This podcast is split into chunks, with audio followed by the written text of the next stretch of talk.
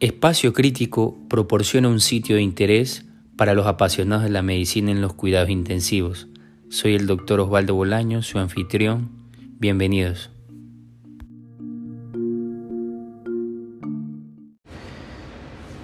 Hola, ¿cómo están queridos colegas oyentes? Bienvenidos a un capítulo más de Espacio Crítico. Hoy hablaremos acerca de una patología muy importante dentro del ámbito de la unidad crítica, como es el síndrome compartimental abdominal. Este síndrome se produce cuando un compartimiento fijo, definido por elementos miofaciales o hueso, queda sujeto a un aumento de presión, lo cual provoca isquemia y disfunción orgánica. Es decir, hipertensión intraabdominal más disfunción orgánica. La hipertensión intraabdominal está definida por una presión intraabdominal sostenida por encima de 12 milímetros de mercurio. Y hablamos de síndrome compartimental abdominal cuando la presión intraabdominal sostenida está por encima de 20 milímetros de mercurio y se le añade a esto la disfunción orgánica asociada. La disfunción orgánica puede ser tanto cualquier fallo de cualquier órgano, pero principalmente puede aparecer insuficiencia respiratoria porque los volúmenes tidales o la ventilación alveolar va a estar comprometida y disminución del gasto urinario por disminución de la perfusión renal. Las guías de la Sociedad Mundial de Síndrome Compartimental Abdominal definen la presión intraabdominal como normal en pacientes críticamente enfermos entre 5 a 7 milímetros de mercurio y se define como hipertensión intraabdominal a una elevación patológica sostenida o repetida de la presión intraabdominal mayor o igual a 12. Hablamos que dentro de la etiología o las categorías, por así decirlo, del síndrome compartimental abdominal, tenemos que puede ser primario agudo cuando la patología responsable del síndrome compartimental abdominal es abdominal, o sea, es directamente responsable. Hablamos de síndrome compartimental secundario, cuando la lesión no es intraabdominal o al menos no se identifica visiblemente por alguna imagen que sea dentro del abdomen. O en este caso la lesión puede ser fuera del abdomen por acumulación de líquidos, sea de la pared o sea externamente al, al abdomen. Y hablamos de la categoría crónico, cuando esta puede ser por, como su nombre lo indica, por patologías de mayor evolución, como por ejemplo cirrosis, eh, asitis o estados relacionados en las últimas etapas de las enfermedades. Las causas del síndrome compartimental son diversas y muchos pacientes habitualmente tienen varias. En muchos casos puede ser obvia la causa, según el escenario clínico. En otras situaciones, la TAC puede ser útil para aclarar la causa de la distensión abdominal. Siendo un poco más específico, la categoría primaria, que se refiere a los procesos intraabdominales, estos pueden ser pancreatitis severa, trauma abdominal, cirugía abdominal, asitis aguda, hemorragia tanto retroperitoneal como intraperitoneal, hilio severo u obstrucción, pseudoobstrucción colónica, megacolon tóxico. Dentro de las causas secundarias, es decir, causas extraabdominales, Podemos tener lesiones severas por quemaduras, shock séptico, shock hemorrágico, habitualmente estas últimas relacionadas con la reanimación excesiva y por su parte también la sobrecarga de fluidos. ¿Se puede exacerbar el síndrome compartimental abdominal? Bueno, claro que sí. Esta se puede dar por aumento de la presión intratorácica, por ejemplo, síndrome de estrés respiratorio, aumento de la de la PIP, el prono, la restricción de la pared abdominal, por ejemplo, en quemaduras circunferenciales, la obesidad o algún cierre ajustado de suturas en la pared abdominal. También el embarazo. En cuanto a la epidemiología, en UCI médicas, la hipertensión intraabdominal puede ocurrir en la mitad de los pacientes. El síndrome compartimental abdominal varía entre el 2 al 8%. La presentación más frecuente ocurre como complicaciones por reanimación excesiva en pancreatitis o shock séptico. Y en UCI quirúrgicas, el síndrome compartimental abdominal oscila entre el 5 y el 15%. Entendiendo el síndrome compartimental abdominal. Solemos pensar que solo se trata del compartimiento abdominal. Pero tenemos que tener en cuenta que hay tres compartimientos. El diafragma es un músculo a través del cual se puede transmitir o transducir la presión en cualquier dirección. Por lo tanto, existe una transmisión de presión considerable entre los compartimientos torácico y abdominal el aumento de la presión intratorácica va a causar un aumento de la presión venosa central y también el aumento de la presión venosa central va también a causar un aumento de la presión intracraneal. Con esta explicación, el síndrome compartimental, como su nombre lo indica, podría ser inapropiado, ya que el síndrome compartimental abdominal se refiere a presiones intraabdominales elevadas que provocan insuficiencia orgánica. Por esta transmisión de presiones, lo que realmente tenemos es un síndrome policompartimental por la elevación de presión en varios compartimentos.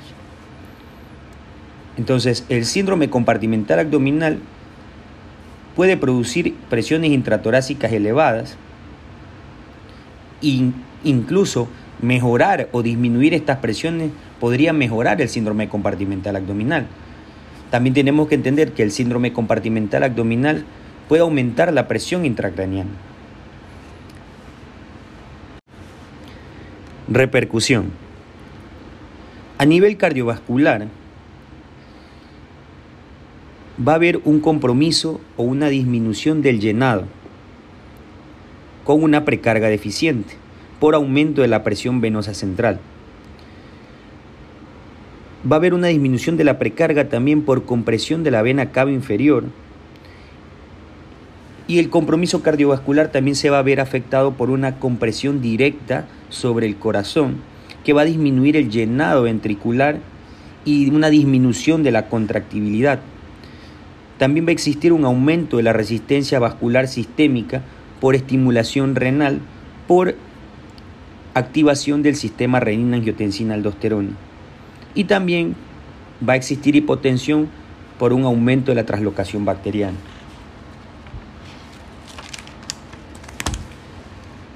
A nivel respiratorio, va a haber un aumento del trabajo respiratorio por aumento de las presiones,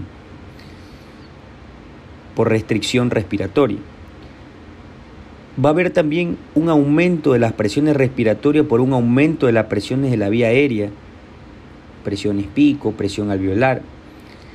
Por compresión de las bases también pueden existir atelectasias y va a haber una presión sobre el diafragma que reduce la distensibilidad torácica con afectación de más del 50% de la compliance cuando la presión intraabdominal oscila entre 16 a 18 va a haber una, una, compromiso renal con disminución del gasto urinario por disminución de la perfusión renal, cuando aproximadamente la pía oscila entre mayor o igual a 15.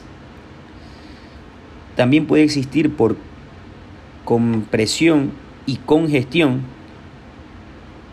un aumento de la presión de la vena renal impidiendo el drenaje de este, y produciendo fallo renal. También puede haber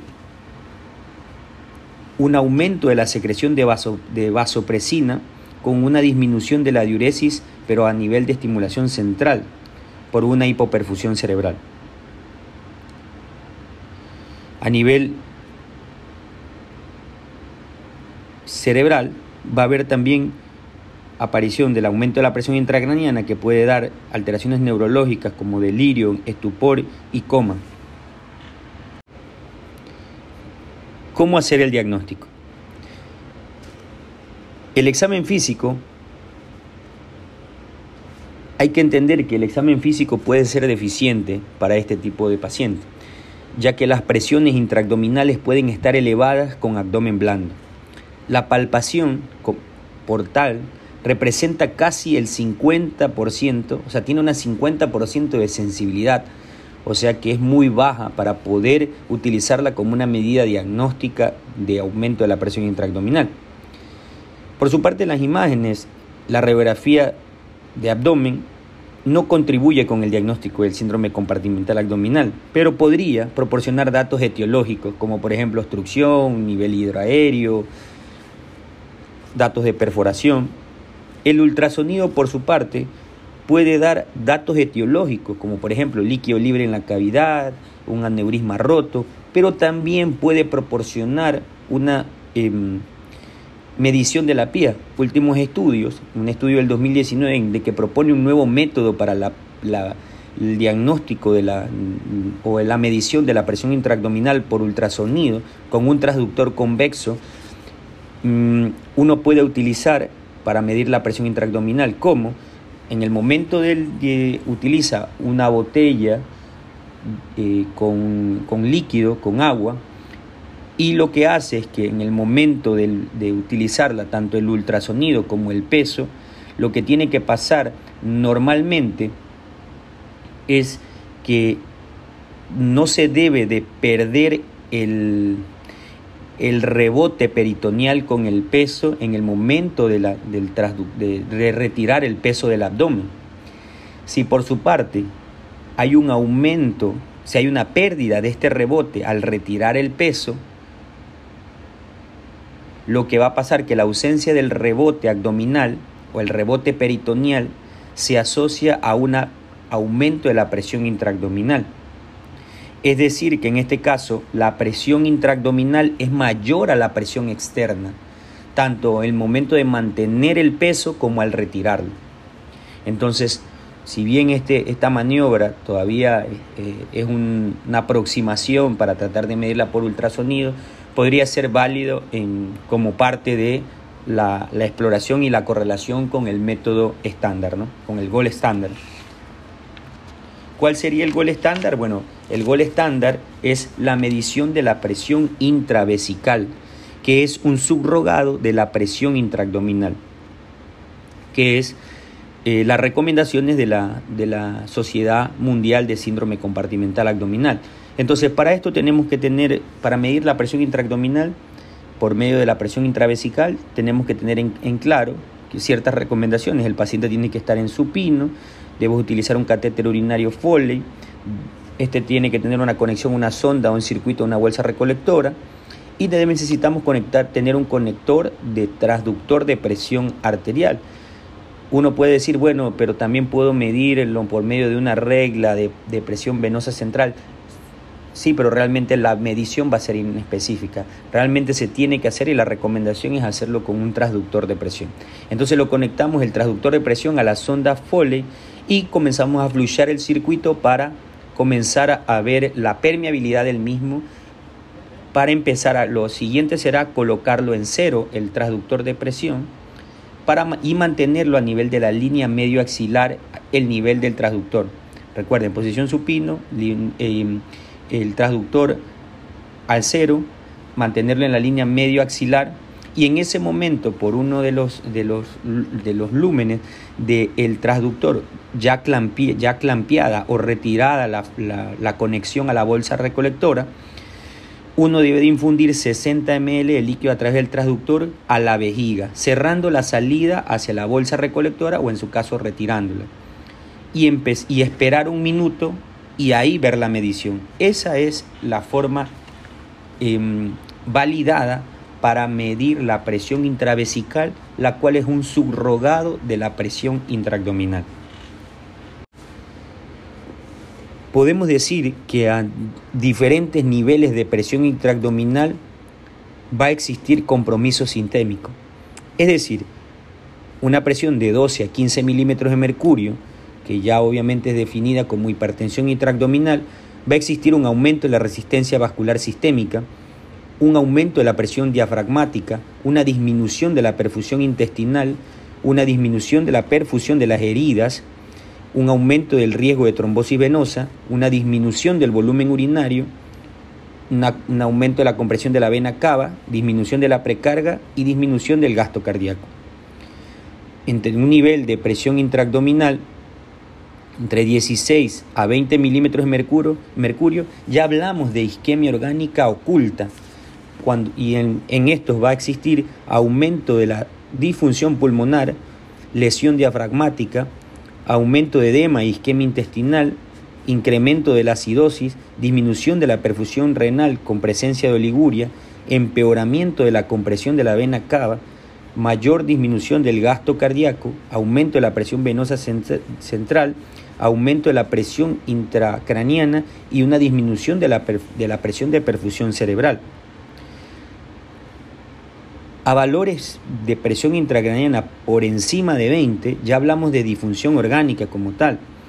Y ahí va a existir edema e isquemia cerebral, aumento de las presiones de la vía aérea, dificultad para la ventilación y la oxigenación, mayor riesgo de bili, aumento de la isquemia intestinal con probable aparición de necrosis, empeoramiento de la acidosis, falla renal, anuria, colapso mayor de la cava y inestabilidad hemodinámica.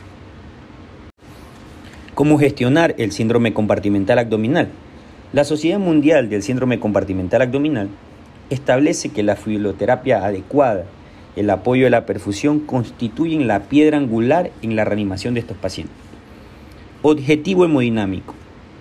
Optimizar y defender la presión de perfusión abdominal, la cual es igual a la tensión arterial media menos la presión intraabdominal esta es el gradiente de presión entre la TAN y el compromiso y el compartimiento abdominal para mantener la presión de perfusión de los órganos abdominales.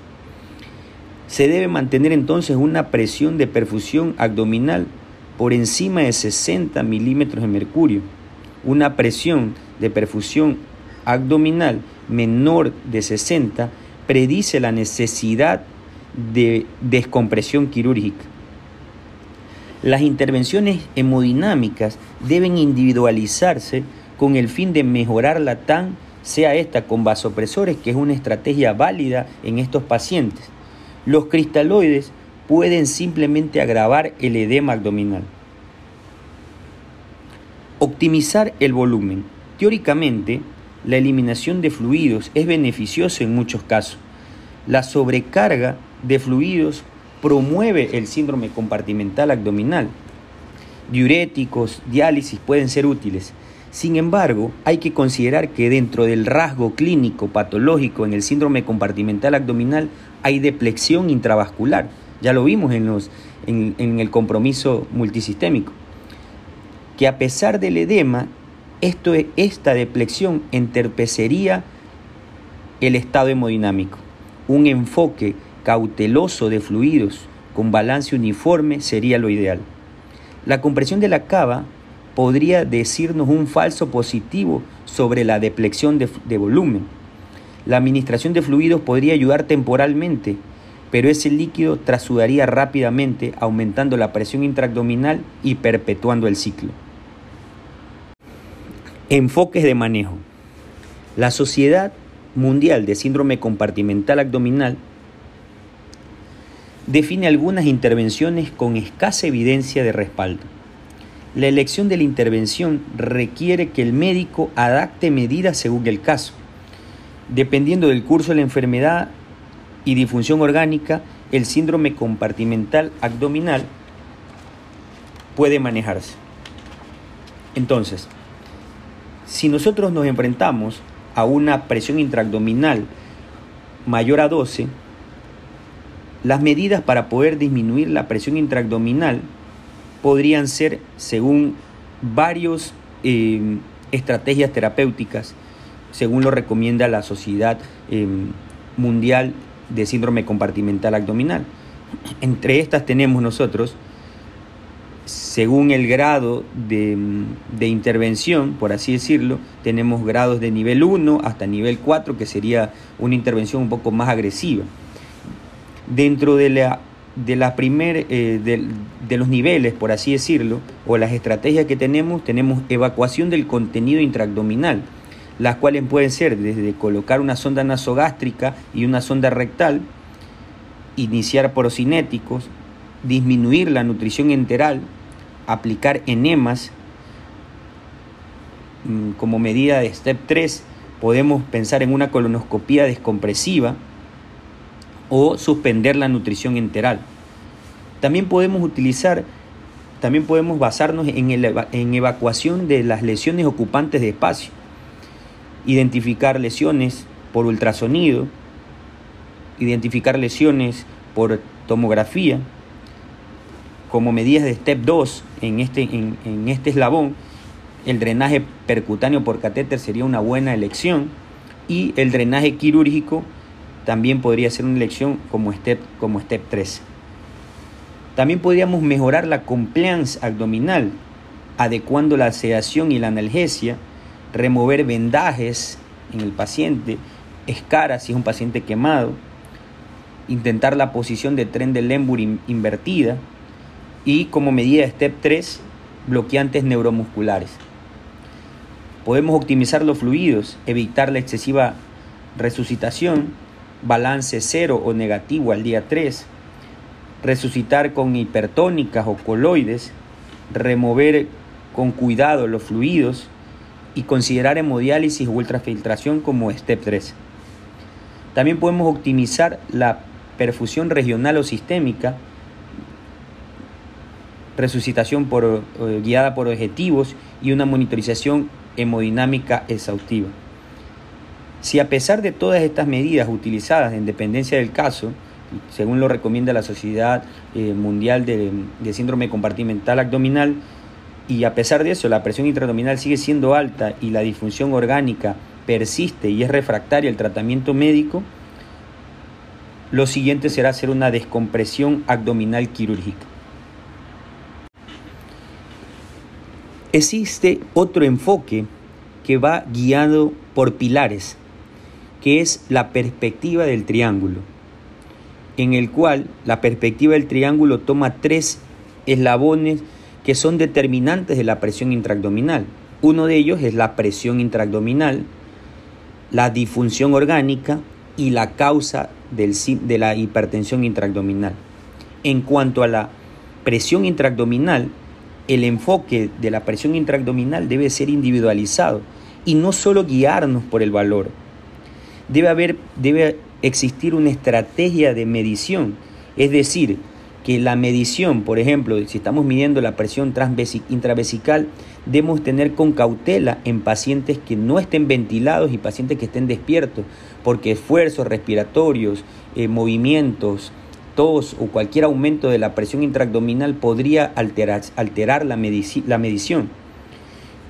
Entonces, nosotros, la contracción de la pared también puede aumentar. La presión, la, la PIP en pacientes que estén ventilados y que tengan una PIP mayor a 12, se debe de agregar dos puntos a la PIA que salga con el del paciente. Entonces, debemos de tomar con cautela los valores en el momento de la, de la estrategia de la medición. Y otra que también tenemos que tener en cuenta es la evolución de la presión intraabdominal y el tiempo que mantiene. Si se dieron cuenta al inicio de que estábamos hablando de la que esa presión debe ser repetida y sostenidamente alta. Entonces, no es lo mismo decir que un paciente tenía una PIA, una PIA de 14 y subió a 16. Probablemente el cambio no es tan, no es tan llamativo. Pero a un paciente que tenía una presión intraabdominal de 8 y luego se fue a 16, un aumento considerable y abrupto, ¿no? Entonces, la evolución del tiempo es importante porque un paciente puede tener presión intraabdominal persistentemente alta y otro paciente puede haber tenido un valor aislado que se puede tomar como aumento de la presión intraabdominal por algún esfuerzo que tuvo el paciente. Entonces, los aumentos de la presión intraabdominal persistente nos pueden determinar la persistencia o la aparición de un fallo que no está mejorando. Y pacientes que también tenemos que tener en cuenta que pueden tener valores ya por sí aumentados de presión intracraneal, por ejemplo, de 12 a 14 que se han visto en los pacientes obesos, en el embarazo y en algunos pacientes con cirrosis o ascitismo.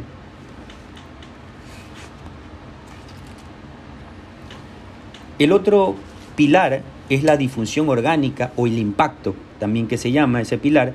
Entonces nosotros tenemos que tener en cuenta es la rapidez de instauración de difusión orgánica y generalmente aquí se habla de la dosis de presión intraabdominal, o sea, cuánto tiempo, cuánto fue el valor de la presión intraabdominal y en qué tiempo para la aparición de ese fallo. Obviamente la, la gravedad o la persistencia del fallo implica que tenemos que escalar rápidamente en, los escalones terapéuticos em, de intervenciones, ¿no? Rápidamente, no nos vamos a quedar con, por ejemplo, solo le puse la sonda rectal y la sonda nasogástrica y esperé, pero sigue el fallo persistente, entonces tienes que ir escalando otras medidas para según sea, la, según sea lo, que, lo que la causa que lo llevó al síndrome compartimental abdominal, tratar de mejorar para poder em, eh, hacer que el fallo orgánico no se perpetúe. Entonces, eso nos va a decir la rapidez de la aplicación de la intervención que vayamos a utilizar. Por eso es importante el tiempo más la presión intraabdominal, porque eso nos hablará de la velocidad de instauración de la disfunción orgánica. El otro pilar es la causa, la causa que lo llevó a la, la presión intraabdominal, al aumento de la presión intraabdominal.